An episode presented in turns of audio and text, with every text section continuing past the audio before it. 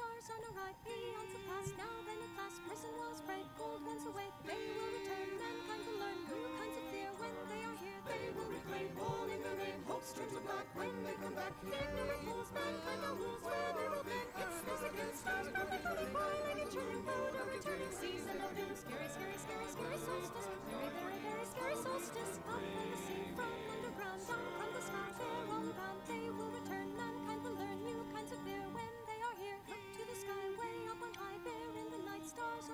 哎，听众朋友，大家好，欢迎收听我们的《何氏奇谈》特别节目，我是老白啊。今天大家看这个标题就会知道啊，我们的老朋友啊，一位大魔王啊，今天又坐到了我们的这个录音室，这是阔别了好几年啊，之间可以说是历经坎坷，不光是呃出版这方面，还包括就是说人生啊，大家都是哎，对，历经折腾啊。请大魔王跟集合的听众打个招呼。哎，大家好，我是塔西里亚故事集的作者吴淼，哎啊，吴大再次莅临啊！是说起来，其实就是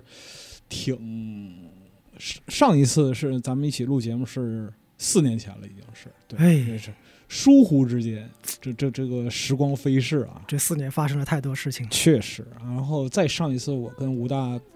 聊天儿是二一年的成都核聚变。对，啊，我们谈这个就是塔西里亚的故事，然后包括说对于未来的一些展望啊，哪知道呢？就是人算不如天算啊！就之后我就再也没有过线下活动，对，没想到一直到今天，一直到今天啊，计划不如变化快。那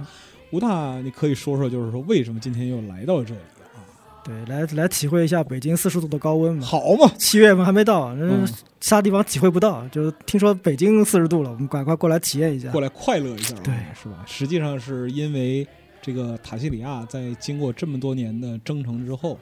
又开始了新的旅途。那么，包括说是在过去的这样一个基础之上呢，武大在这个故事方面又有了新的这样一个发展。我们先来聊聊这本新书啊。嗯，这本新书呢，呃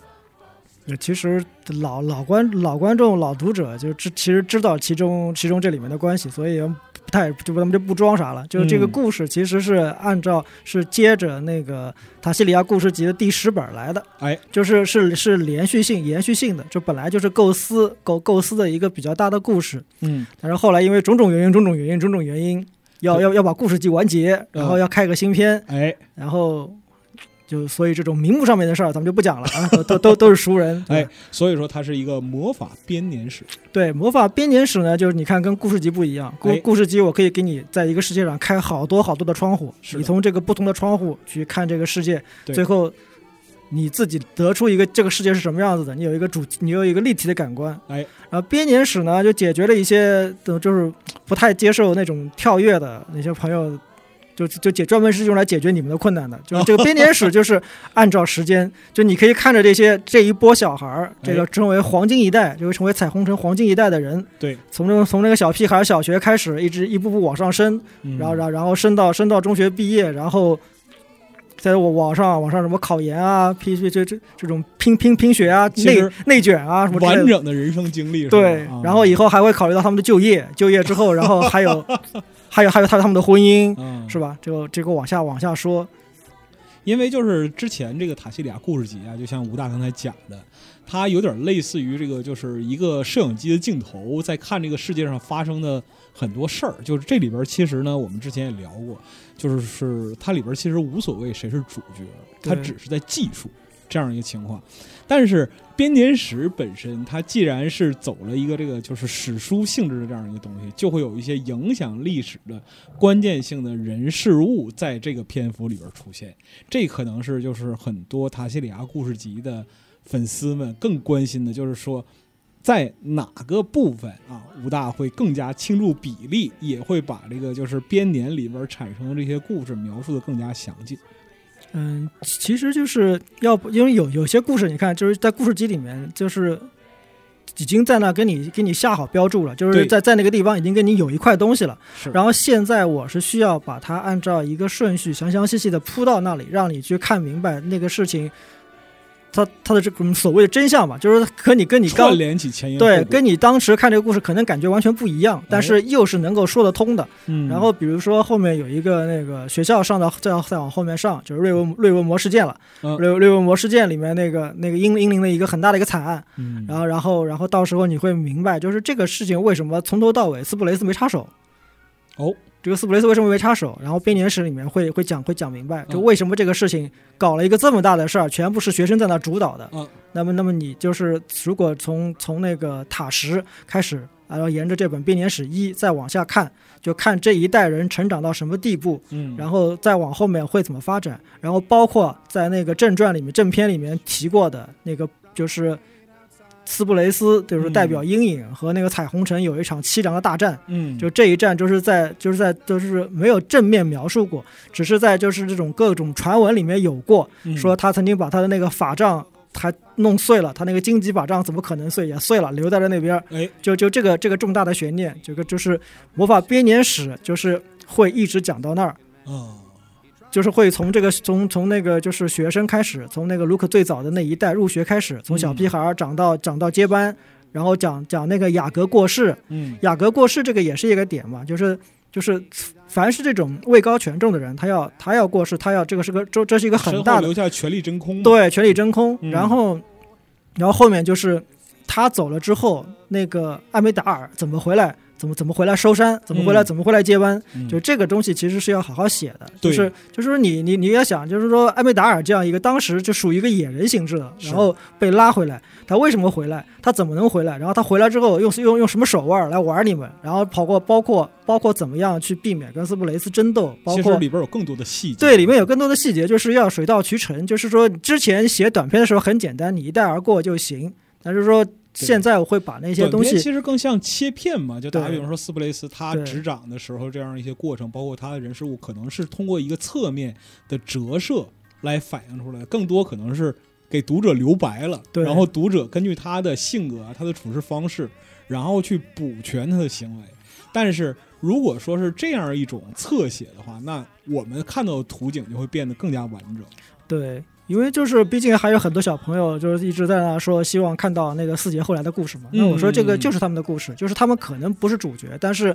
逃不开这四个人，就是就是个个个个都有。比如说那个，就从权力架构上来说，雅阁是实实实权者，嗯然后他的他的继任者要要比他玩的更好，更擅长更擅长玩政治，但是但是他又不是那种就是擅长做实事的，就是完全是两种性格的领袖。嗯，但是后面那种，就是说你把一个根基打好了之后，你可能再往后面去，就不需要一个再继续打根基的人了，就要一个会玩开会玩玩出花来的人来。嗯，然后，然后就是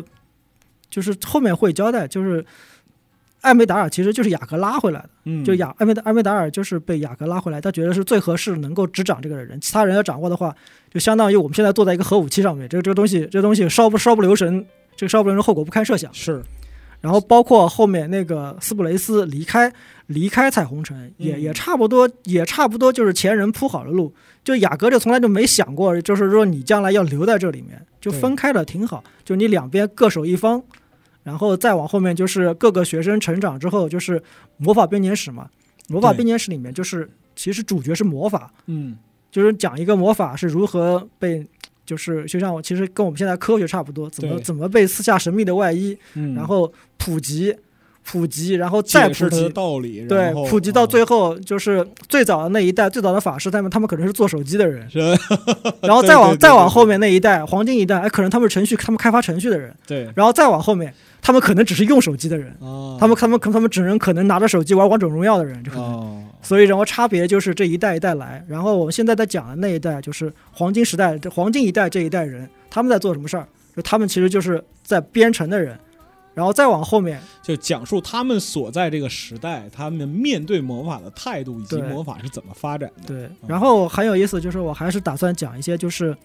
就是其他其他的，我看类似的这种漫画小说里面，就是没有交代过的，就是魔法的普及感对这个世界的冲击，哦，就是或者说哎，这个事儿其实挺有意思的，因为就是我们我们今天谈及魔法，从这个就是文化或者文艺创作这个逻辑上来讲的话，就觉得它是一个约定俗成的事儿。虽然说它有对这个就是高魔啊或者低魔，但是在这个世界里边，就是魔法好像是一成不变，就是它开始的时候给定到哪个 level。定到哪个水平，然后它就一直是那样的，它没有一个就是类似于潮起潮落就挣钱曲线啊此消彼长那样一个状态。对，但是呢，我们从塔西里亚故事集里边也可以看出，魔法本身和人的关联是非常紧密的，可以说是，呃，有什么样的人才塑造了什么样的魔法，包括说魔法对于世界的作用。那么在这个就是我们谈及的这个魔法编年史里边，刚才吴大爷说了，就是魔法才是这个书的主角。那么你在里边想要传递的就是你的魔法世界观是一个怎么样？就是你刚才是说过嘛，就是魔法其实就是人嘛。就我在塔西里亚设计那个魔法的时候，就设定就是人是一个一个镜子，一个一个媒介，它的所有的魔法来源一般是从异界来的。哎然后就是你你有多大，你有多大的能耐，你能够能够用多大的能耐，就是你可以把这个能量转移到这个世界来，嗯然后在这个世界里面你如何使用，然后嗯然后然后如何如何塑造。嗯然后这个就显出你的本事。然后就是其实后面还会有，就是推一个引力，就是会当当有好多好多法师在这个世界上开了很多很多的窗口之后，这个世界会变成什么样？哎，会不就是会就是很明显，就是就再往后面写，就是在彩虹城的话，如果我要召唤什么东西，我要使用什么什么魔法，会比在其他地方容易很多。哎，就就那个魔法的等级就会降低，就是难度就降低了，就是因为整个整个大家都在用魔法，整个这一块整个这个块的就是这个魔力浓度对，啊就是整个整个这个地形啊，什么的世界状况都被改变了。是的。然后，就有点类似于这个用技术改变世界的对对对对啊，就我一直说嘛，说塔西里亚其实就是、就是我眼中的现实世界，嗯只不过是换个说法去做而已。哎，然后然后加上就是现在当父亲了嘛，然后就是自己带孩子、培养孩子这一套，所以从从小孩学生那个东西，我每天看朋友圈净是教孩子画画，对对对，然后还带小孩打球，然后陪啊看一个孩子从小到大是怎么怎么成长的，他是。是怎么变化的。嗯。这个这个以前就是没当过父亲，没经历过嘛。哦现在现在深有体会，然后又然后现在业余又又是教要教画画的人，哎，然后然后就就就觉得写这个东西不写有点浪费，就积累了这么多经验，就看不同不看不同不一样的小孩儿，不同的那种成长轨迹，嗯。他怎么会变的，他怎么他是怎么变得更好，或者变得更糟，嗯或者哪里的得失，其实就是把它变成。就转译成为魔法，然后把它让它在塔西里亚世界的这样一个轨迹呈现出来。对对嗯，这个事儿就挺有意思的，是的啊、尤其是您说的，就包我真没想到啊，就是说育儿和这个魔法编年史也有关系。不是你的孩子不就是你的一个角色吗？你要把他好好练级，就是人家练级练废了可以重砍，这小小孩子只能练一次，你你你说对，你你你对吧？想想看，道理是不是一样的？你不能删号是吧？对啊，你不能删号，你也不能作弊开挂。所以，一开始你得好好练是吧？对，你不这刚开始你就得你就得好好陪啊，你得好好哦好好的引导，然后这而且这这个真的是就是没有任何修改的余地，也没有重新读盘，确实。是啊，这个就比较比较那您像就是说，您刚才描述的，就是小孩子他接触这个世界，然后感知这个世界，从这个知从这个世界学习知识，直到最后去尝试以自己的力量改变世界。实际上，如果用另外一个维度的视角来看的话，这也是魔法。对这也是魔法，就是就像我们在塔吉里亚里边看到的，就是我们讲说那个无论是著名的大贤者，还是就核心人物，还是其他就边边角角的，就是小鱼小虾，这个世界上无无足轻重的人，其实他们都在通过自己的行动去改变这个世界，去让这个世界就是怎么讲呢？也不是说是有那个宿命的这样一个指称，但是就是每个人都是按照自己的意志在做自己想要做的事情。从这样做就。就我觉得是可以留下留下足迹的，就是你随大流留不下足迹。对，那再就是说编年史的这个部分里边儿，就是您经过创作，就包括说您刚才也谈了这个整个的这样一个体验啊，就是和生活有关，就是您您刚才也说了嘛，生活折射到这个塔西里亚世界里边对对对，那就是。在前边儿这部分，就是您的比例倾比较倾注在谁身上？从你个人作为一个作者，你对角色肯定是有偏好的，或者你肯定会听读者的相关的意见，但是你自己对于对于角色一定有这方面有一个很好处，就是自由度挺大的。嗯就是因为他们很多人不是那种有有后边有那种就是留下标记啊或者那个人，他们很多人在这个整个故事记里面是是空白的，没有出现过，是就留下空白留留下留下痕迹的，也无非就是也无非就是雅就是那个卢克嗯留下一个卢克，然后后面还有一个那个给那个毒毒蛇老大续命的那个一个法师，嗯但是他在这个里面也不是什么重要人物。嗯，然后其实就是在故事集里边不是特别重要的。对，但是有有带一带而过，但是大家都知道 Luke 是个重要的人物对。但是就现在，你看这个书已经出了两本了，就是我嗯把那个塔什也算进去，就好多人说，哎，这个 Luke 看上去就不怎么样。我说对，我就其 对对吧？他不是那种很逆天强者那种，然后而且这种属于不懂事儿小孩儿。我说毕竟小，真的是很小。然后嗯然后怎么样？就是他有一堆背景，然后就人们看到卢克的时候，可能期待他是一个就是传统主角，就就很屌，杀一切那种。对，但但我对 Luke 的那个设定其实就是个妈宝男。哦，就就属于那种，就是因为他我就就是因为我前面已经刻画过他的妈妈嘛，对吧？嗯他的妈妈是个很有意思的人，然后然后所以就我刻画了一个这样相对来说挺听话的，嗯。他之前就听妈妈的话，呃，听雅阁的话。然后再后来听斯普雷斯的话，哦不，斯普雷斯的话他听听的少一点，就之前那几位他尊敬的人都都很都很听话，但是他总得找个人来听一听，是吧？对他他就就是个很听话的人，嗯，到就包包括包括到编年史一里面，他还是个很听话的人，就是属于不显山不露水，嗯。就是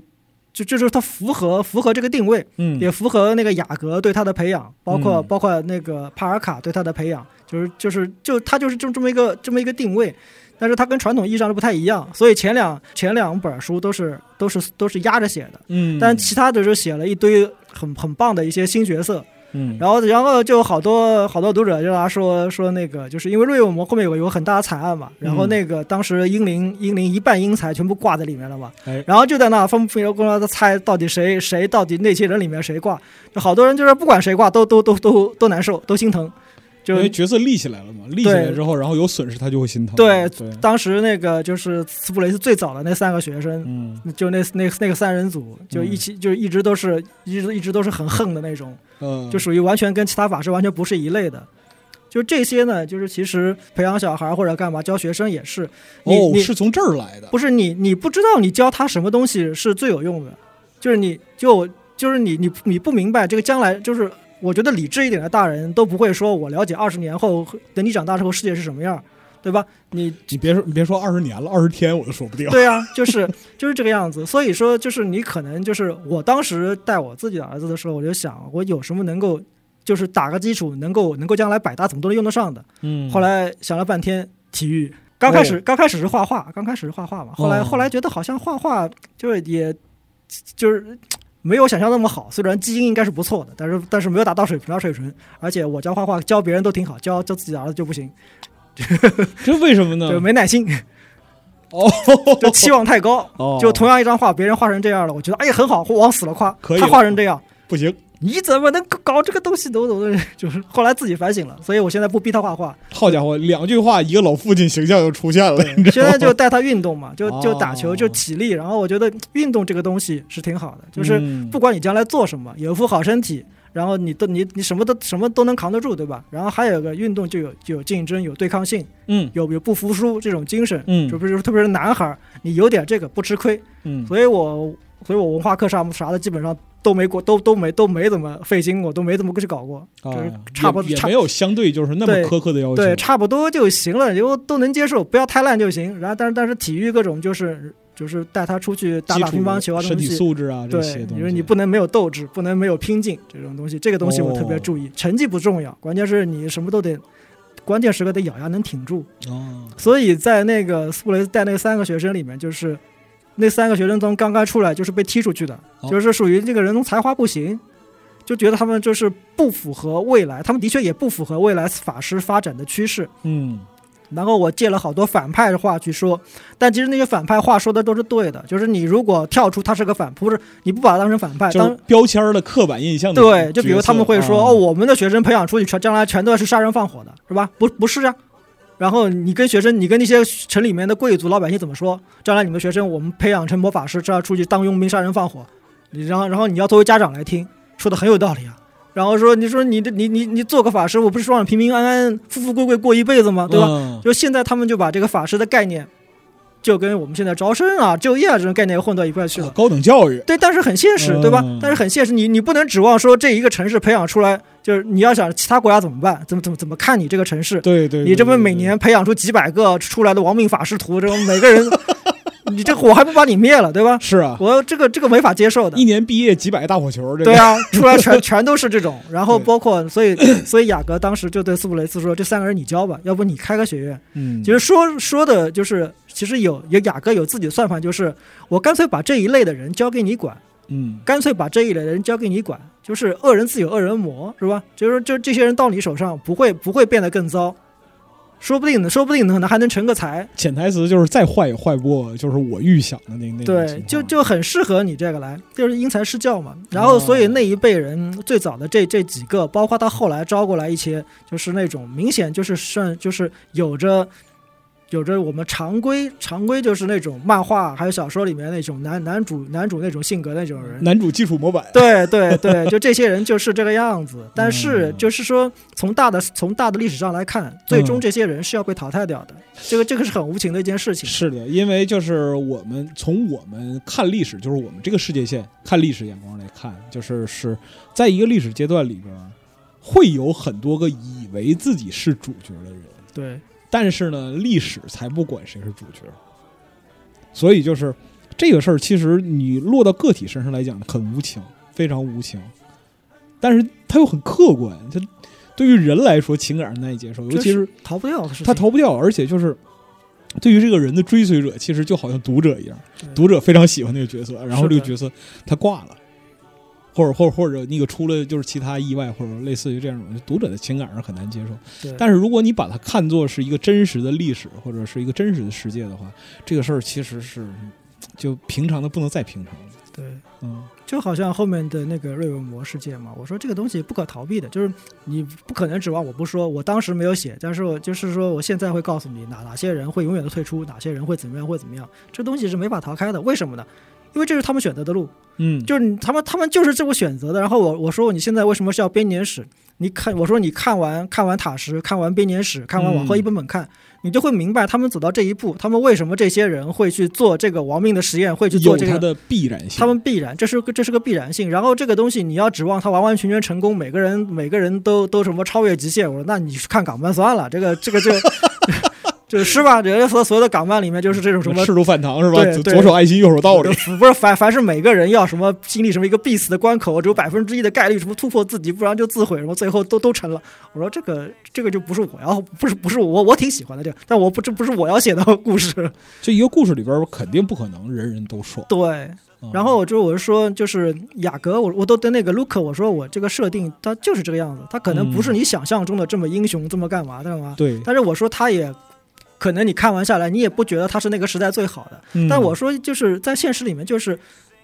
你一个时代一个领域里面最好的，他未必能留得下来。是的，这个东西我太有体会了，就好像我嗯以前画漫画的时候，我那个九十年代九十年代的时候，哦，那么多身边那么多天才，那么多画画的人，哦，当时觉得那些人好牛哦，就是将来的鸟山明或者将来的北条司。画工啊，对啊，就就而且画的东西很有个性，嗯，过了很多年，都都找不到在哪儿，都是这个很难说。幸存者偏差是的，啊，就是最后幸存下来的，他其实就是那样。对你也不能就是在之后找一些道理说啊，他为什么幸存？这种就是倒果为因，这个这个没什么意义。是的，对，就吴大说这个，其实我想到了前一段时间，就我跟一个做艺术史的老师聊天儿，他提出了一个观点，特有意思，跟您说特别像，就是我们怎么判断这个就是留存的古迹的这样一个价值？很简单，它能留到今天，就说明它有价值。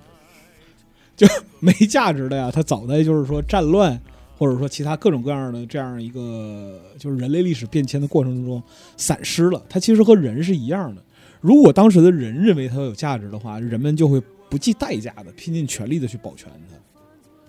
就好像是说《最后的晚餐》在那个二战的时候啊，人们想尽办法去就保护它，甚至就是把它那个藏起来也好啊，把它从那个原原有的地方接下来呀、然后类似于这种，所以它才具备今天的这样一个地位，是因为它经历过那个历史的考验。如果说换到就是刚才您讲的关于这个塔西里亚世界的这样一个视角，我觉得其实是一种异曲同工的看法。就比如说像那个我们在这个这两本里边看到啊，原本在历史上、呃可能寂寂无名的一些人，他在这里边崭露头角，但是呢，对于整个宏观的历史进程来说，他就就可能就闪烁了那么一下，他就消失了。是的，对。然后呢，你再就是故事集里边，你再去寻找他踪迹，其实你看不到，是的，你只能看到就那个时代发生了哪些大事，发生了什么变化。这个和我们读历史的这个感觉是就微妙契合。我觉得这个是不是也是您对于这个就是文化历史观的这样一种折射？就你看那个马马亲王写那个《二长安二长安二十四是是长安十二时时辰啊，当时那个张小敬那个哎，说犄角旮旯里也找出来一个人，然后赋予他那个，我觉得这改这个就改的挺好。嗯然后后来那个叫什么《刺客王王朝》，嗯，就是那个漫画里面，对，最后里面的张小静也有，就张小静喊那个最后砍那个砍那个叫什么的那个那个那个奸相杨杨国忠还是什么的杨嗯，然后就当时当时我觉得哎这个看到那个的名字的时候，就忽然间变得很立体，然后创作者就把这一点给提出来，然后变这个人嗯变得很重要，变得就赋予了他很多东西。嗯。其实也是，你看，在这个塔西里亚故事集里面，就是这些人可能在之前只是那个实，就是那个瑞文摩那集里面那个实验报告里面的，这每个人都这么一格，嗯，占了这么一格，他们嗯。就、他们就直接就就说出来，他们参加了什么实验，他们是什么下场，对。就其实就是那一格里面。但但是这个人在那个编年史里面，他可能是非常闪光，对，就是闪闪光闪光到极限的时候，然后就按就按下去了。他是一个完整的丰满人。对但但是当你认为就是他即将就是更加高光的时候，他就没了。对对，然后你会发现，留留下来好多好，留下来好多那些，就是就很多很多朋友说说说你这个就是这里面那些院长什么东西的，我说其实。我身边接触过的好多院长也就这样，最后他们都能活下来，最后当然而且他们能活好久，他们会避免卷入卷入任何冒险，卷入任何纷争，然后就就就啊平平安安的活下去，成为到时候成为权威，成为那个什么官僚体系。啊，对，就对，就是这个样子吗？啊。就是大家就是在，就是就是就是那其他几个院长，就是我还是刻画他们也挺有意思，也挺开心的，就是嗯勾心斗角，然后啊每个人都有自己的领域，就是体系，然后像狗一样抢地盘然后然后要要什么好处都想要。门法语义对的。啊对对，然后要要确立一个全一一个话语话语系统，然后还想尽办法把别人踢出自己的话语系统，哎，是的，然后还要树立树立树立目标，树立标靶，想办法给你贴标签，哎就就这种。就是我的领地里边，我说什么应该怎样怎对对样怎样对对，然后大家都在那抢，抢到最后，一艾梅达尔过来，是。我一个个一个个给你们给你们贴标签儿，过来点名儿。对。对对对。对。但，就这么描述的话，越这么说，这个这个作品啊，就是是《魔法编年史》，它的现实特征就越强。就是如果说那个塔西里亚故事集最开始的时候，我们还认为它是一个嗯基于浪漫想象的这样一个开端。但是，就到了现在，这个整个故事的创作也经历过这么多年了，它就越越来越趋向于现实，是因为就是您刚才说的自己的身份转换了，或者说是自己的啊不那那个年龄转换不，那个也不是，就是、嗯就是就是到就是到这个故事来说，就是就本来因为编年史其实就应该是一个大的故事，嗯所以这个故事本来就是要走现实路线的，就是要要就是要现实到把那个魔法变成变成化学符号，一个个钉在墙上那种那种，就是这种这种故事。嗯，然后包括后面还要发行魔法货币，然后包括包括魔魔法造成的运输什么东西的，跟联邦有那个经济战、贸易战这种东西的，后面后面都会演，当然不会去写太多了，但是都会提到。就是不是那种去，就是像我刚才说的那些，其实也不会刻意去写，就是些就是些背景，就是你看到那的时候，就是你会很就让你很自然的就把这些把这些背景给点但是它出来。一定会有，对，但是嗯我就是会努力的刻画这些背景是我想要刻画的东西，但我嗯不会就是让你把注意力，就是你愿意去看就看，你不愿意看的话，你还是能够看到一部很热血的少年漫画。就是我们也不是很刻意的，对对，啊不是说要强行告诉你我这个这个这个什么上调几个基点啊，什么下降几个多多少点、啊，啊也不是说为硬而硬对，对对，不是这个样子，但是肯定嗯会有，肯定会有各种各样的文化什么东西的。然后，嗯，就因为就是我觉得这些这些东西是很有意思的，就是嗯说我还是画画很很喜欢画魔法对决啊，什么什么什么什么最最强的魔法啊，或者是勾心斗角打得很漂亮那种东西的。我我是挺喜欢的，而且我下面还是会有好多谁不喜欢呢？上面还会有好多这个，但是更多的就是他们的背后的一些事情，就是这些动机啊，包括包括支持者啊，包括长远的影响啊，他们会变得很现实。对这都是。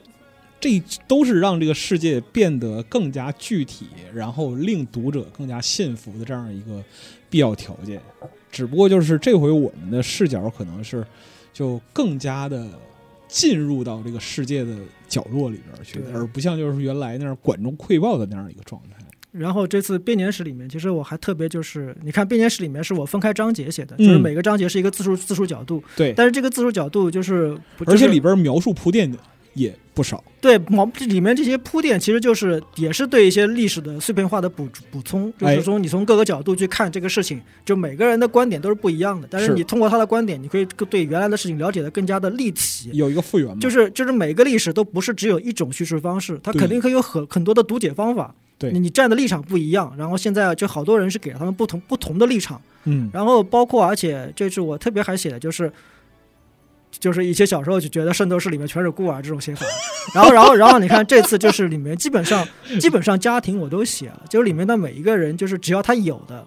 我尽量不让他成为孤儿，就是基本上 基本上会有会有父母会有什么传承。一个，父母。对，然后后我也更想写，就是呃毕竟这个老巨蟹座嘛，就是带又带小孩的男男，那我就是就就就我很想让你知道，就是说什么样的这个孩子他会他会变成什么样，跟他的父母是什么样他的背，后有什么样的原对，是什么样的父母，就是嗯。就是说有时候觉得说龙生龙，凤生凤，但有些人也不一样，也就是说不一定对，就是就是说可能会是不是相反的。然后你看我这里面有好多就是就是成长的成成成长的，就是跟父母有些是完全不一样的，对有的是完全是就是对父母那种做法反感到头，或者对他会他成了另外一种人。有些人就很尊敬自己父母，他想想成为父亲一样父母一样的人，嗯这样的话就会影响到他后来会做什么样的选择。是每一个人都有都是，我希望他是有一个立体的，就是包括里面就是之前之前连载的时候，就好多有争议的，就是那个灯神灯神那个父母，他是那个两个就是就是歌唱歌唱就是那种唱歌剧的歌剧演员，，嗯，嗯然后当时好多人就是就是就我当时也没有料到会有这么多人跳出来，就是有这么大的反应。就是莫里埃那个丑角嘛，他就是他读他就是很有慧眼嘛，他他发现了这个人奇货可居，嗯哎，就不择手段，他一定要把他拉到，就不管怎样，我要得到他，对我一定要把他拉到我们英拉到我们英灵来。这个人就哪哪怕其他那些人就是比他再好，然后就那个就就是让当时的灯神自己问他嘛，说你怎么不去挖那个卢克啊那种东西嘛？然后说这种必然会来我这儿的人，我干嘛挖他？然后就是说这个整个整个彩虹城，包括那些院长，没有一个人比我更了解你奇货可居。嗯，然后就不管怎样，我就把你弄到手。但是但是就是当当时好多朋友也就是说，就是好多读者跟我说，这个手段就是不有点不耻，然后说嗯而且就是就是说你这样不，体面，对你这样把他拉过来，他也不会他也不会死心塌地的跟着你，他跟你不会是一条心。嗯然后然后我说对啊，他就是这样子，因为后面他就是这个样子，所以他后面就会一直戴着一个戴着一个大头的那个脸大的那个帽子一样把脸遮住。遮住，哎，就他为什么会这么干？就是就得这顶帽子就是其实他是心有芥蒂的，不，这顶帽子是他最大的耻辱。嗯，他之前为了得到那个法师，就是为了得到一个头衔，就其实会，其实你会发现后面再往后面的话，就是前面大家所不耻的，就是为了得到一个成，为什么可以戴帽子，对吧？嗯你要成为你要成为注册的法师。你有有一个什么什么注册的魔法，然后就相当于我们现在你要有篇论文才行，对吧？哎然后你你才能够戴学术门槛，对你才能够戴法师的帽子。啊你戴了帽子，然后然后现在我正在连载的那个比赛的里面有各种黑幕，就是什么你你你要是你们是首席，你可以戴你可以戴个饰品，嗯带个魔法饰品，你要是个什么什么什么副首席什么的，你可以带什么用用权杖什么之类的，都有等级。嗯，就你不到这个等级，你都不能用。然后，然后大家还会觉得很合理，江湖门派了，都哎，对，是几乎就是啊这就是个定式，就是哎你你不是这个，那你就你就不能用，你用了就不对，然后我们会有一个很大的来制裁你，干嘛干嘛。嗯然后你看现在包括就是 再往后面写，就开始法监是很中立的，嗯然后再往后面写的时候，为了一个和谐的大环境，你个法监会离会离斯布雷斯越来越远，会离这些人越来越近。嗯嗯，近到最后有一天，法监受不了，跟斯布雷斯走了，嗯就就就这么个玩法，就这个有一种物极必反的是美感的，，是的，是的。当时因为以前也写的嘛，写的时候 他们说，就是斯布雷斯走的时候，为什么法监那个人会跟他一块儿走？嗯，为什么？然后，然后当时一句两句怎怎么看他也碰不，对，然后就是就是说这个两个人，他应该是就整天最爱盯着这个人，最爱挑刺的人，哎其他人相对来说老实的多，为什么他就跟着法监跟着法监就跟着苏布雷斯走了？嗯这个这个这个这个就没法理解。我说你看完什么编年史，你往下看，你就会知道，就是这个法监也是顺势而为，顺势而为，顺势而为，顺势到有一天忽然间发现，这个一切都已经不是自己想做的事就受不了了，对，就受不了了。这个我、我还不如我还不如去阴影，就这个样子。嗯，所以就是他这也是这个这个现实生活或者说是人，只要有人的地方就会有江湖嘛。，对，对，有人的地方就有左中右，所以说我们一开始就说了，我们谈魔法，实际上还是在谈人。对，啊，谈魔法师，其实我就是在谈一群，就是就每一个人都是最最初的时候都是那种就是耀眼的都是耀眼的原石。嗯，有些人有些人就一下子是一下子就是爆炸了，是照亮天空；还有一些人就是慢慢的磨的磨的变得很漂亮；还有一些人是被磨暗了、磨灭了、对磨碎了，都有。是，这个其实就是很有意思。反正就是我们非常期待这个编年史往后的这对，样编年史就是想想想讲一个像那种另外一种史诗了，它不是那种要波澜壮阔、要拯救世界、要干嘛的，但是就是它不是那种就是点爆破的故事，对对对它是它是连绵的这样一个体验。这是我看编年史这前两本最大的这样一个就欣慰，因为就是原有的好多的点啊，我们只能通过就是因为读者的体验它是很主观的嘛，是单独的，但是。看到这前两本之后，我开始觉得，就是之前的世界慢慢这真正的形成了一个完整的画卷。就是你可以做从这个从这个编年史这故事里面的人看其他的那些，就是其他那些故事，嗯就他对他们来说就可能是历史传闻，嗯就是就是一些世人传世人世人唱的那些译文啊，或者还有一些就是海外新闻联播里面看到的一些东西，啊就可能是各种各样的世界里面认知。对然后有了这样一个立体的，就是就是所以所以这一块会很现实，然后其他的那些会很神奇，然后把它综合起来，这个感觉就很就很奇妙。对，他就得到了一个跟我们的就是日常接受的信息的体验差不太多对，的这样一个感觉，有点像就是说我今天早上起来看看社会新闻是的。啊，又发生什么？哎呦，斯普雷斯又作妖了，就类 类似于这样的因为我是不太喜欢，就是就是说去塑造一种那种就是特别匪夷所思那种，就是异界啊这种干嘛干嘛。嗯其实其实这个我很擅长，这个这个这个就是就是都属奇于观化嘛，对这个东西，这个东西其实我很擅长，我也很擅长搞这个东西，就是就是我也我也很喜欢搞这个，但是这不是就是就时间有限，生命有限，这不是我的这这重点，就这个个东西就是我不是最想表达的，对，创造出那种没有不受任何限制，没有任何那个，就就好像孙悟空一定要带个紧箍咒一样，就是哎你你你你带个紧箍咒，他才能成四大名著；你不带紧箍咒，他肯定成不了四大名著。呃野猴子。对，就是这个无法无天到头的那个，是，所以我觉得这个世界应该是有限制的，或者或者说是有一定的规则的，而且这个规则可能跟我们很像，就是你觉得它像像现实世界，但它又不是现实世界，这哎个是我是最喜欢的。嗯，介于这种就是朦胧的美感之间，对，就不是说完全远离我们，也不是说跟我们就是呃循规蹈矩这样的，就是严丝合缝的这样的。对我希望就是这个异世界，这个有魔法的世界，这个有怪兽的世界，这个里面的所有的人物，在我们这个世界里面的人，我们当看完这些故事的时候，我们是能够有代入感，能够体会到的，他嗯能够就是能够明白他做的选择，或能够明白的这个故事的历史是这样走的，是这样讲的，嗯，可能。并不是要给你每每个故事都要给你个惊喜或者给你个大反转，哎，但是就是说，如果你就是在这个匪夷所思的故事里面，最后看到了自己的人生选择，或者看到了看到了你身边所处所处的时代里面的各种各样的变化，魔法是一面镜子。对，哦，那我觉得，那我觉得我这个还是这个这个创作还是还是还是还是挺有成就感的。嗯，就因为我那个特别敬佩您的一点，也是就这么多年了，始终是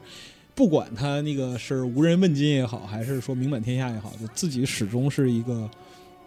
内容创作者这样一个身份来看待作品，来看待他所面对的读者，这是我特别钦佩您的一点。对，就意思在这儿了。对嗯哎行行行但是就是说那个从卷十，然后一直到现在，这中间过去差不多三四年的时间，其实对于国内或者说对于世界来讲，这个奇幻啊相关还有漫画相关的创作，其实风向好像有一些就是微妙的变化，就一些过去。很难说，就是说有人关注的东西，现在其实又有人捡起来了。比如说像今年这个 D N D 的电影《对，龙与地下城》啊，这个部分，就意外的是，就大部分人看了之后，居然还还还评价还不错，是的，就没有把它就是当成一个特别 nerd 的呀，或者说是就不可理喻的这样一个东西。这个其实是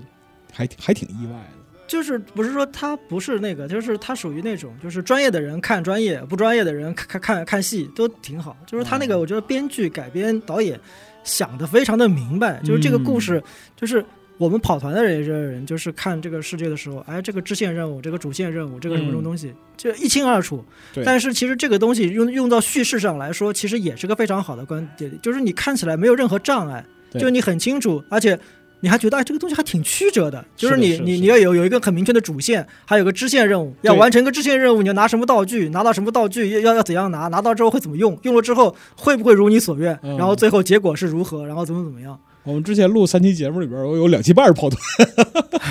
对呀、所以说就是这个事儿还是。也所以说，就是今年看到这个看到这个《龙与地下城》的电影的时候，其实还是挺感慨的，因为就是无论是跑团也好，还是说桌游也好，经过这么长时间的推动，多多少少在国内应该是有了一些受众，或者说是人们对对于这种叙事结构和叙事方法有了一定的认知和接受能力。这个东西和前几年比起来就就好就好太多了。对啊，你看现在就比如说那个就是就是战锤，现在在中国推了多少小说？小说卖的肯定肯定是小说卖的好才会一本本给你出啊，对吧？我当时笑战锤，我说怎么看？这么大一个这么大个世界，我说这么辽阔，这么多种族，没法看。我说这个书肯定是买，买回来不看。我说不看，不是后来后来后来我后来我我怎么我怎么过这门槛的？就那个嗯就是那个我我阳了那那那一个礼拜，啊，就自我隔离在家里面出不去，然后就看达奇少校那个时候 一集一集看，一集一集看，一集一集看，看的啊，我说我终于明白这个世界是怎么回事儿了。啊，慢慢的把这个时间成本磨过去。对对对，然然后然后然后有个有个有个有个有个初步的认识了，啊然后然后我去看那些书啊，那些书我我现在知道这书里面讲的是谁了，讲的是哪个历史上哪个点哪个块儿什么的东西东西的，这个懂了。啊然后包括他包括他们在在那个朋友圈晒的自己是涂的什么手办，哦，这个好像是什么什么人的什么什么东西的，哦这都都明白。哦，慢慢一点一点地哎，对，然后会发现啊，中国这个受众群体挺大的，然后再后来发现，哎，说现在嗯买买买手办的人变多了，是的，买手办的人买买模型、涂棋子儿啊，对，哦，这个人好好多，我说，而且这些人买起来就是，我感觉已经有点有点那种谢尔谢尔多那种趋势，就买回来不拆，或者有些是啊，装一个那个装一个那种，就买买一份那个涂一份，然后传教一份，是这样吧？然后 然后最好玩的是，是我之前有一个学生，就是也不是他，他是跟着慕名而来啊，就开始过来说要来画画，然后然后然后然后其其其实 其实应该是冲着另一个妹子过来的，然后然后那 那然后那女生跟我说她喜欢画高达。我说喜欢画高达找我就对了，然后拿拿出来一大堆那种高达的设施领级资料集，训练的，都看呆掉了，怎么那么多？然后就开始后来在那上课，上到后来就开始开学了嘛，疫情开学，然后就隔三差五的老师看怎么样，然后拼了一个高达出来，放那儿放在出来。我心想，现在小孩真有钱，然后这这这就是所有的零花钱全就用来买这种组抬手就装的高达，然后放着放着。后来有一天我开玩笑，我说你需要一个柜子，然后我说你我说你需要一个柜子，像灯箱。我说这些胶老都是这么干的。他说老师什么叫胶老？我说你就你就是胶老。然后后来 后来哎呦，好残酷啊！是的，是的。后来后来我在想，好像好像不该把这个孩子指到提到道，但是这个孩子很理智、很理性的问我：“老师，你说的柜子在哪里买到？”然后，然后我立马到到读者群里面去说，然后完了，我好像我好像我有一个学生，他变成一个胶老，对对，我我我接触了好像不该接触的什么东西，然后我哦必须要给他什么柜子，然后什么东西，然后你们能不能推荐一下？啊，然后群里面哗啦哗啦哗啦给开始给你给我给你购买链接，然后最后我觉得你也反思一下，你这个群也是有问题。对，然后然后自自己家里面那个柜子那个打灯然后东西的。后来后来有一个后来有一个有一个天津的妹子，然后她呢跟我说，学生用。去宜家就可以搞定，有那种玻璃柜子，然后三四层的，然后中间可以装灯的，然后看这个效果容易组装，而且最主要这个价格不会激怒大人。我说你好有 你好你好懂啊，然后后来生活智慧了啊，是的，后来我就我后来我就把那个把那个信息发给了那学生，学生嗯谢谢老师太好了，然后这个学生就忘了，就是自己最开始是不是因为什么来的了，是吧？对对，他他暑假应该还是会来画的。我好吧我我我给他给他准备了很多那种高达设定集。啊，所以说总体来讲的话，您认为这个文化环境还是比以前或者说人们接触到这些东西，并且愿意为之投入的这样一个状态，还是比前两年好一些。现在丰富了，就看你看电影为什么龙与那个《龙与地下城》那个会就是会引起这么大反响，嗯，就其实有他那个点卡的很好。你看，嗯正好是前一波那个漫威收割完了，嗯青黄不接那一部分，哎，然后正好这个点出来，超级英雄疲软的时候，对你老老实说，后面几部超级英雄我都没看，就是啊包括什么异人族啊，还有包包括什么那个量子狂潮，我都是等等。等等有线电视里面放放了你就哦放了，勉为其难的看一下，不放我就不看了。给个面子，不是，就是就是就是你就是很明显嘛，就是从从最早的那个美队，包括一路追到后面，就那些、嗯那些人消失了，嗯就感觉这个这个宇宙跟我也没什么关系了，就就印象印象不是很大。嗯然后包括当当然这这这这几年蜘蛛侠还是看了，还是不错，嗯就是这个点它砸正好正好砸进来，正好插进来。嗯，然后刚开始，刚开始我记得发我那个我圈里面的跑团圈里面发我海报的时候，哎呀，我说这个这个东西这个很伤心，有种被糟蹋的感觉。我说这种海报，这个海报一看就是垃圾片海海海报。然后然后后来我说，我扫了一下人员。都是到挺面熟的，我说一个一个顶流都没有嘛，我说全全是什么人物呀？你也不能老这么说实话嘛。然后，然后后来后来就他们也是，就是他们开始推给我，完全就是因为就是这这这这也是咱们跑团圈里面有有部电影，嗯就让他们看一下。然后后来等到那个上映了，上映了那几个就是老老的 DM 老老老的 PC 突然间给我发消息过来说，哎，这个出乎意料的好看，然后看、嗯就就评价还不错啊。不是不是不错的问题，嗯是是没有一个人说坏话。哦就以以往别的有的电影总会有人说这个这个怎么样吐吐两个槽啊，或者干嘛干嘛。包括《流浪地球二》，当时也有好多人说哦这个价值观我不接受，我不不推荐。对，但难得有这样一个电影，就对对，然后大家观点一致哦。行行然后我说好，这个这个必须要去看，然后哦然后带着带我儿子跑跑过去，就带带着带着小孩儿，然后过去说，然后啊这个这个是这个这个是跑团电影，你看我爸平时带带人跑团，然后怎么怎么样，然后我儿子似懂非懂，似懂非懂。给自己行为寻找正当性是吧啊，？对对对，然后我就说，哎，然后就是跟他讲，后来我说我一定要控制自己，就是电影院里面不要说太多的话，然后啊不要跟他讲太多就跟电影就电影无关的跑团知识。东西啊就。是我决定跑跑团前的一个上午，给我儿子教了他怎么跑团，然后拿了三宝珠放在他面前，六大属性，九大阵营，然后是全部讲了一遍。我觉得就老父亲当到你这个份儿上，我觉得也算是绝无仅有。这个是，是，然然后然然后最丢人的就是开场一分钟跟跟我儿子说，你看这就是爸爸当年跑团的时候最喜欢的角色，呃，就最喜欢的种族，您还是爱这个。最最喜欢的职业，这个就是。然后我儿子似懂非懂，然后过过一会儿，一秒钟之后他死了，然后我儿子看了我一眼，然后我看了他，我装作我装作没看见，半兽人蛮子死了，然后我说这片子里没有蛮子了。然后后来后来知道知道电影出道即巅峰啊！对，然后电影结束的时候，他们跟我说那罗德里格斯演的那个是个蛮子哦哦，那我说那我心情好多了，可以接受了。这个这个这个片子里边还是有蛮子的啊。对对，有蛮子的不是个战士，对对对对。然后因为他有抢武器嘛，还有那个就是他穿的也不是重甲，穿的是那种像皮甲那种简单盔甲那种东西的，然后嗯狂野蛮人狂暴怎么怎么怎么样，然后。哎呀，当当时当时看着很激动了，就是就是每每个梗，就是每一个梗我都巴不得跟儿子解释一下。然后它里面说，然后你强制克制。对对对，因为电影院人少还好。啊，然后然后什么出现什么伊尔明斯特啊，然后什么那个出现了那个就是埃姆啊，嗯然后然后那个博德之门啊，啊出现那些字，基础梗在哎。呀，那个激动啊，太激动了。儿子有没有觉得老父亲很烦？啊后来带他，后来带他去看蜘蛛侠，他就他就没去。哦，他拒绝了是吧？他把老父亲给他解释了是吧？绝了！但是这个里边啊，其实就是有个事儿还挺有意思，就是嗯咱们前面也说到了，从超级英雄然后到这个阶段，其实就是从这个欧美电影创作上来讲的话，它有一种就青黄不接的这样一个状态，就能拿来吸引这个消费市场的这样一个题材，有点枯竭了。那对于我们来说，对于中国来说，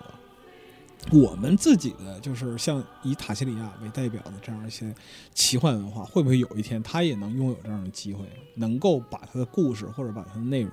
能够搬到银幕上去，能够让它传播给更多人？那打个比方说，有更多看着就是塔西里亚故事集和看魔法变电史的读者啊，他将来有了小孩儿啊，老父亲兴高采烈也带着进电影院，这个就是我我觉得会不会有这种可能？不，这个首先是你要把这个成熟的商业链打造出来。嗯就是你看啊，就现在就是，就之之前嘛，我们之前好多年了，就这这大概近十五年来，嗯每一次听过那种，这不是这是中国动漫的高峰，这是中国动漫的什么从那个大圣归来开始，嗯到往后面开始，到到以前还有魁拔，对，还有什么东西出来出来那。多少年前的，了，不是对！但是但是但是，就是每每过个一两年就会就就会来个高峰，就会来个高峰，就会来个高峰。但是就是说你最后就是说成体系的很少，对，包括那个，就是之前有人说什么封神宇宙、封神宇宙，但仅仅是哪怕是这个，你会发现前面跟前后那个也不搭的。就其实就是说你，当然当然这个东西就是说你你你做的做的做的太搭，就比如像魁拔，我觉得嗯魁拔做砸了，就是做的太搭，就是就是单独性差了一点。嗯，然后但后面的呢，就是单独性很强，太强了，嗯强到就是你前后。你你说这是个封神宇宙，但是你给我完全就是你就这么一总共就拍了那么几部里面，你这个设定都都都连不上，嗯，就你要有那种支撑点很单薄。对，你要能够有熟人、有贯穿、有那个什么东西的，包括你说你就《大圣归来》，你觉得很好，你往上拍，就是说以这个为为为拓展，为基础，啊对你你你你塑造一个出来，就是我觉得这个这个我是不介意学好莱坞的，就是哪怕他们有那个哥斯拉那个什么宇怪兽宇宙什么对的，对他们就一步步来填充这个东西本身就是个很有史诗感的。就我们现在中国，就是说你就我我现在指望啊，就是《流浪地球》。这个这个肯定肯定能往下拍下去，对吧？他肯定能搞个宇宙出来，因为他那个就是这个商业商业价值放在那儿的，对，就他会往下搞。这个我相信第三部肯定也不会差，嗯，然后往下去做。然后包括前一阵子《三体》，嗯三体那个说之前是动画片，动画片了，然后电视剧，嗯然后电影不知道怎么样，反正反正这个也是一个写这个写这个体系，也在那、嗯也在那弄。就是你看这些东西能不能搞成功吧？就如果这些东西能够搞成功，能够能够有有一个稳定的商业模式，嗯那么就有可能去提一些就是不是太有名但是很好的东西，把它提上来，然后做成系列，嗯这个就会有。不是你不然说就是自己圈里人觉得自己在那嗨，但是外面的就是。金主啊，或者是投资的，或者是这些做这些东西靠这个赚钱的，嗯，他们不觉得，嗯。那那那有什么用，对吧？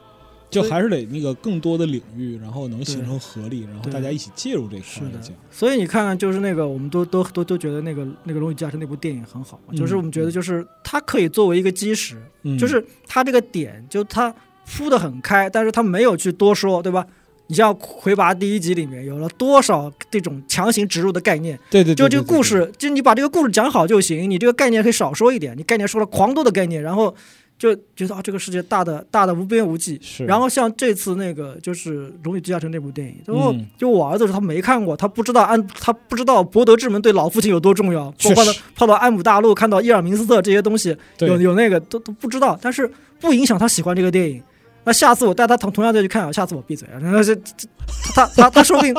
对吧？这个东西他都这么铺得开来，嗯他就把那个整个世界，那把把那个世界，因为他有很多基础嘛，他也他他他会有认识这个世界的兴趣，对基本的兴趣。你打开一个窗口，然后就往下做，然后下面的人不一定是这波人主角，可能留那么一两个，就去把这个故事往下讲。因为现在这个故事你看嘛，有无限的可能性往下讲，嗯就这个故事的就是这个分支太多了。就是需要把它的触角伸展开。对你多弄几步的话，搞不好过个十年二十年回过看来，又是又是一个漫威宇宙，对吧？对就这个这个很正常。对对对对对，是的。那我们现在我们可能也要学一学这个方面的，就我们现在的太就是每次出一个拳没有连续了。对就打完就觉得很漂亮，放个烟花，然后过一会儿又来一个，又来一个。这个就是商业投资这方面其实很常见，因为它还是要一个周期里边的这样一个回报率嘛。啊，可能就是打个比方说，我做一个电影，或者说是做什么样的一个文化产品，我的投资在多长时间里边是需要一个回报的。那么在这个回报周期过了，如果说它能够符合预期就还好，但是如果不符合预期呢，可能钱就不往这方向走了，对，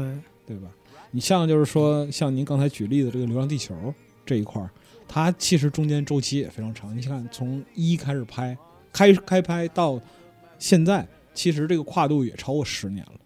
差不多是有十年这样一个空隙了。然后这十年其实才奠定了两部电影。那在这个阶段里边，其实就很考验人的耐心，还有就是整个市场对它这样的一个期待。对对，你你你说到这个，我想起另一个，马上要放了，嗯，沙丘，沙丘，哎，对，是是。沙沙沙丘，沙丘二，沙丘二一定对对对对对，就是第一部太感动了，太感动了，沙丘。当时就想的就是说，哦还有人拍这，我操，就能拍就是就是就是英雄，你知道吗？对对对，对，就就我前两天不是那个就是借了本书嘛，然后那个是那个猫眼，然后上面是那个莫比斯，嗯，就是他他画的，然后那个编就是那个写故事的那个人，就是他就写了个写了一篇前言，嗯。说他当时是喜欢一个叫莫比斯的画家，他要拍沙丘电影，嗯，然后然后然后我听到完了，我说这肯定是个悲伤的故事，嗯，然后然后他要找找这个人，后来呢他又说如果我找不到这个人，我就我就去找那个画蓝莓上尉的那个哥们儿，他他他不知道这两个人是一个人，但但其实其其实很正常，就是画风嘛，他就喜，欢这个他就喜欢画风嘛。后来后来去了之后，发现自己干了蠢事儿，这两个人就是一个两个人是一个人就就对一个笔名。有没有就是说从侧面证明他品味很高？对对啊，然后然后然后然后说那个就是我要去做一部电影，这是个史诗，可能要跟我一块要混好几年。然后然后然后说人家开开始要犹豫，他说可以，你要不答应我去找另一个漫画家，嗯好我去。然后然后这两个人就过去，然后说在一起三年还不多少，说说说那莫比斯画了两千多张设定稿，嗯，就是做的太投入了，最后他就是这个项目最后黄了。黄了，嗯最后他最后觉得这个简直没脸没脸见这些人，就就找了一群这种真的是发烧友，各种业界大佬帮他做这个东西，最后没做成，连连拍的都没开始拍，就是全前期全部做完。嗯然后后来说他决定跟他合，无论如何要合作一把，然后就画了那么一个简单的这个小短篇漫画。嗯就当时看到，哎呀，我说这个沙丘真是坑了坑了好多人啊，真的是是真的是坑了好多人。这个初代沙丘的狂想者佐杜啊，他他还活着啊，他然后他看到维伦纽瓦拍的沙丘，他非常欣慰的说了一句，就是说啊，以一部商业片的这样一个角度来看啊，你已经尽力了，就是你拍了这个事儿就比什么都强，你知道吧？但他就从侧面说说了一个事儿，其实就是作为一个创作者来讲的话，有的时候你必须面对各种问题取舍，然后就是极限拉扯，你可能心里的热情或者说你想要创造的世界，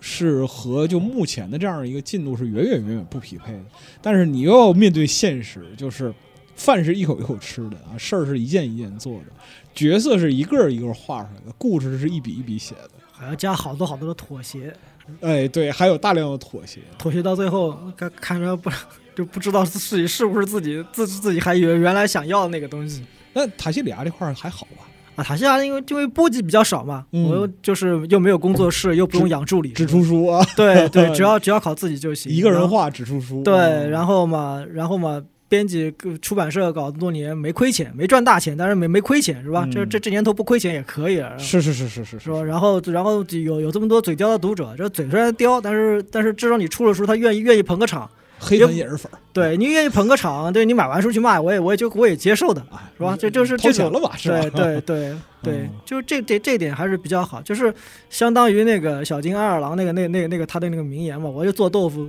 我就做豆腐的，我开个做豆腐小店儿，就是我就是卖豆腐的，就嗯就他他没觉得自己怎么样怎么样，就是其实就是做一份喜欢的豆给那些喜欢吃的这个人，就是嗯就差不多就就这心态，就文化作品也是前店后厂。对，啊能能能能能喂饱能喂饱这这些人可以，他他大家反哺一下我，呃大家都能活着，不不说要多多大富贵，对吧？能、嗯能能够在这个这这个这个这个世道上面艰难坚持下去，挺好。就首先是坚持，对对，首先是坚持，能坚就人能坚持下去，就保证物理上活着，然后才能才能输出哎，对对对，才能进行文化创作，是的，才能把这个 就是塔西里亚的这个就是世界才能延续下去。对，所以说体能很重要，哦，对，确实是吧？体能很体能重要很重要身体很重要。对对，一个健康的身体才能保证持续的输出。对啊 能量供给跟不上，脑子也不行。之前是谁说的？就是法师，他本质是个体力活，我忘了是谁说的。就是我们经常认为法师是弱不禁风的，或者说是怎样怎样，但是就是能够掌握强大的魔法人，他的体魄必定超越常人。就无论是在哪个方面，意志力也好啊，然后就是身体的生，就是生理状态也好，就是你，你可以把它理解成那个开方程式赛车的驾驶员，他们可能不是那种很有力量的个人，但是这些人的神经反射肯定肯定也远超常人。异于常人。对，嗯要不然他不可能驾驭一个速度开的跟那个风一样快的车。其实法师这种魔法就是这个样子嘛，驾驭它。其实它也是一种就是超越常人的存在，但是在我们现实世界里边儿，我们这个世界啊，我们看可能就是类似于运动员啊，或者说是其他一些天赋异禀的人，对但它背后其实也是怎么讲呢？也跟就文化创作一样，是长期的训练积累，然后持之以恒的这样一个堆积起来。是对，没有这个量变，也就没有质变。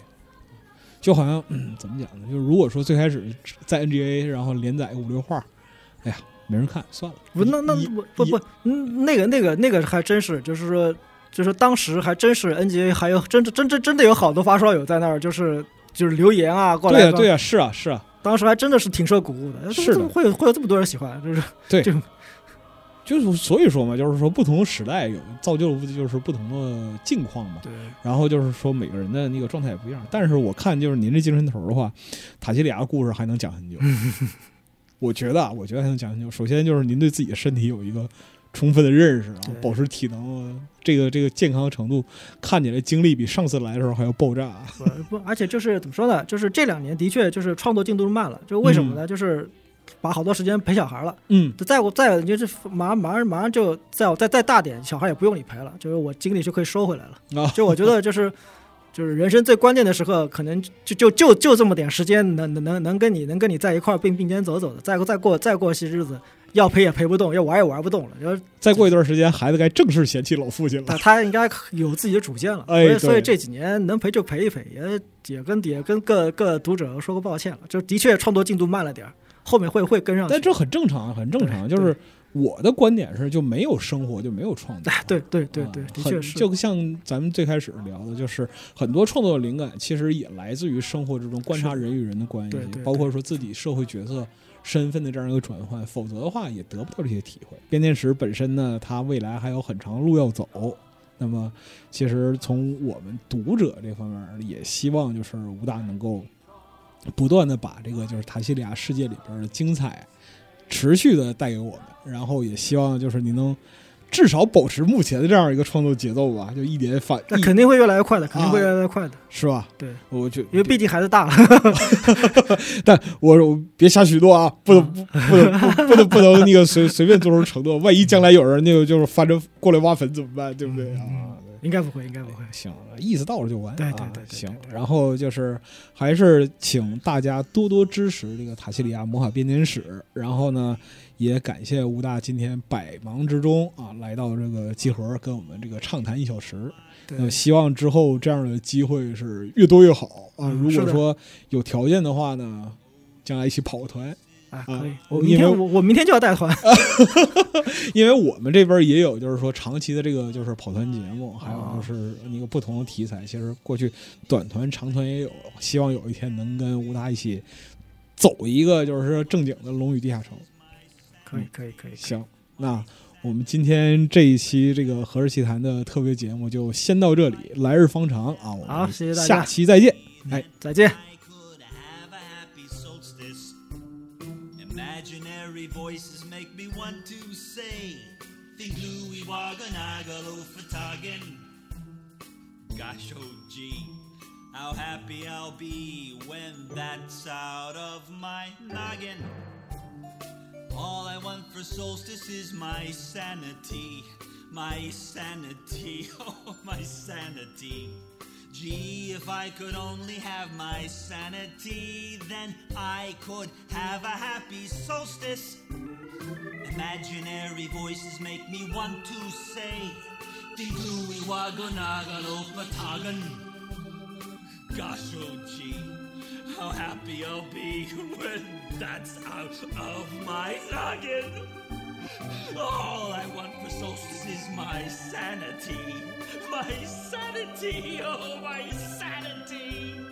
Gee, if I could only have my sanity, then I could have a happy solstice. Gee, if I could only have my sanity, then I could wish you happy